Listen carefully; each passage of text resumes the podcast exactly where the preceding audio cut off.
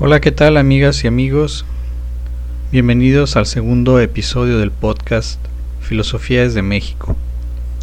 Los saluda como siempre Mauricio Enríquez, que en esta ocasión les presentaré un pasaje del texto Filosofía Náhuatl de Miguel León Portilla en torno al problema de la imagen del universo.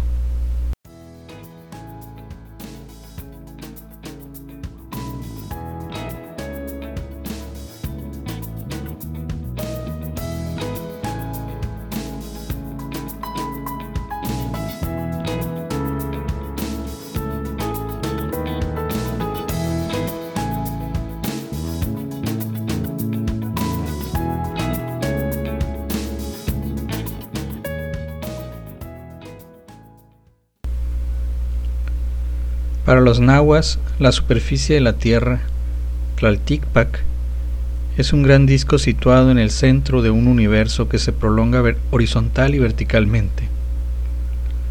Alrededor de la Tierra está el agua inmensa, Teoatl, que extendiéndose por todas partes como un anillo, hace del mundo lo enteramente rodeado por agua, Semanahuac. Pero tanto la Tierra como su anillo inmenso de agua no son algo amorfo e indiferenciado, porque el universo se distribuye en cuatro grandes cuadrantes o rumbos que se abren en el ombligo de la Tierra y se prolongan hasta donde las aguas que rodean al mundo se juntan con el cielo y reciben el nombre de agua celeste. Iluica Atl. Los cuatro rumbos del mundo implican enjambres de símbolos los nahuas los describían colocándose frente al poniente y contemplando la marcha del sol. Allá por donde éste se pone, se halla su casa. Es el país del color rojo. Luego, a la izquierda del camino del sol, está el sur, el rumbo del color azul.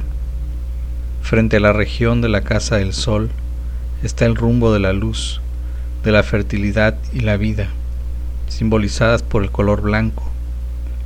Finalmente, a la derecha de la ruta del Sol, se extiende el cuadrante negro del universo, el rumbo del país de los muertos. Tal era el aspecto horizontal de la imagen náhuatl del universo. Verticalmente, arriba y abajo de este mundo, o Semanáhuac, había trece cielos y nueve infiernos. Estos últimos son planos cada vez más profundos, donde existen las pruebas que deben afrontar durante cuatro años los descarnados, los muertos, antes de descansar por completo. Arriba se extienden los cielos, que juntándose en un límite casi metafísico, con las aguas que rodean por todas partes al mundo, forman una especie de bóveda azul surcada de caminos que corren en distintos planos, separados entre sí por lo que describen los nahuas como travesaños celestes. En los cinco primeros planos están los caminos de la luna, las estrellas, el sol, Venus y los cometas. Luego están los cielos de los varios colores y por fin el más allá metafísico, la región de los dioses y por encima de todo el Omeyocan, lugar de la dualidad, donde existe el principio dual generador y conservador del universo.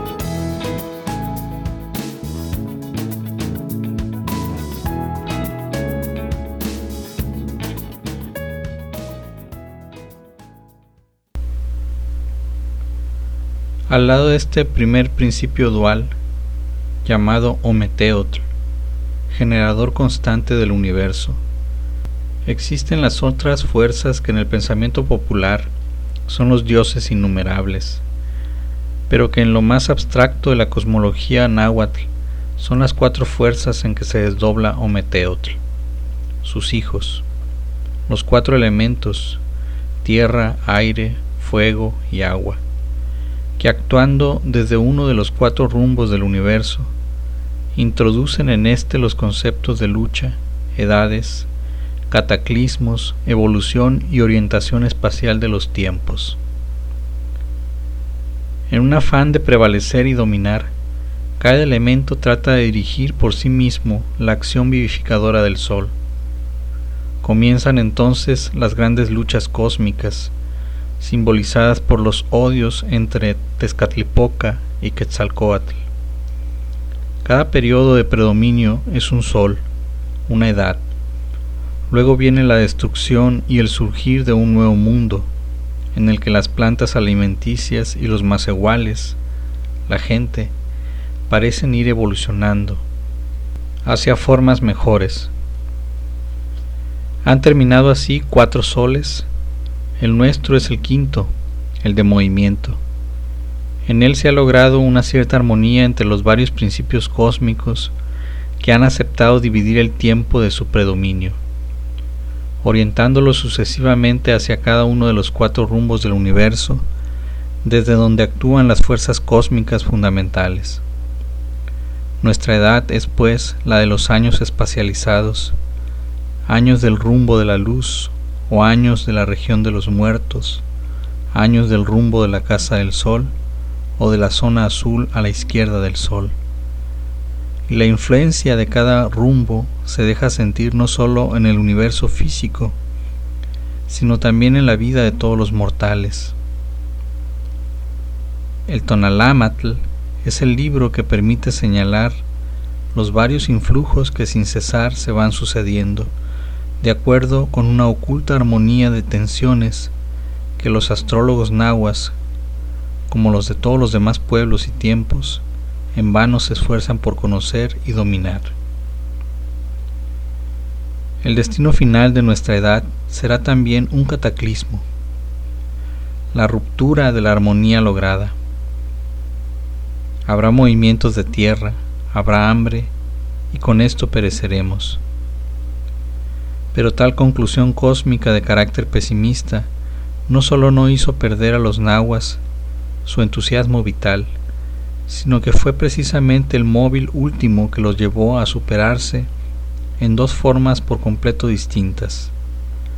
Los aztecas se orientaron por el camino de lo que hoy llamaríamos misticismo imperialista, persuadidos de que para evitar el cataclismo final era necesario fortalecer al sol, tomaron como misión proporcionarle la energía vital encerrada en el líquido precioso que mantiene vivos a los hombres.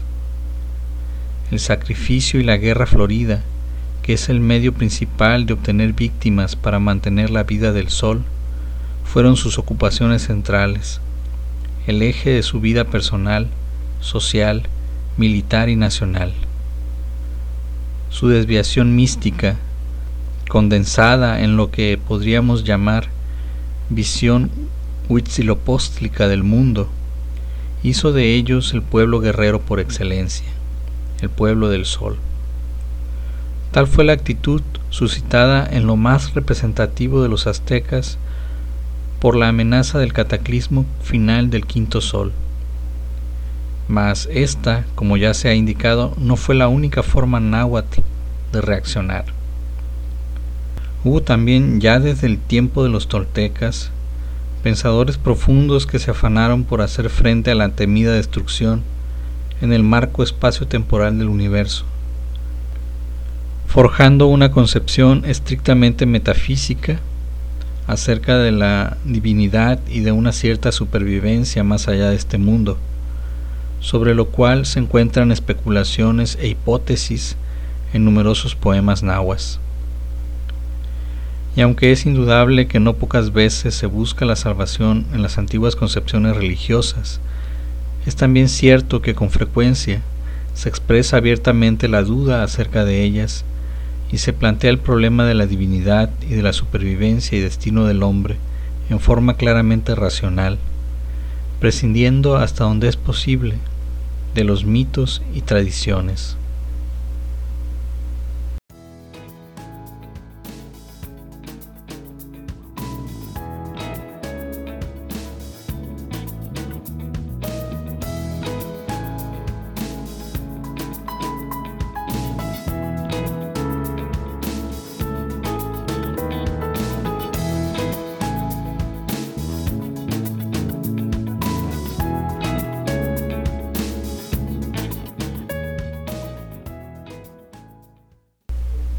Bien amigos, esto ha sido todo por hoy.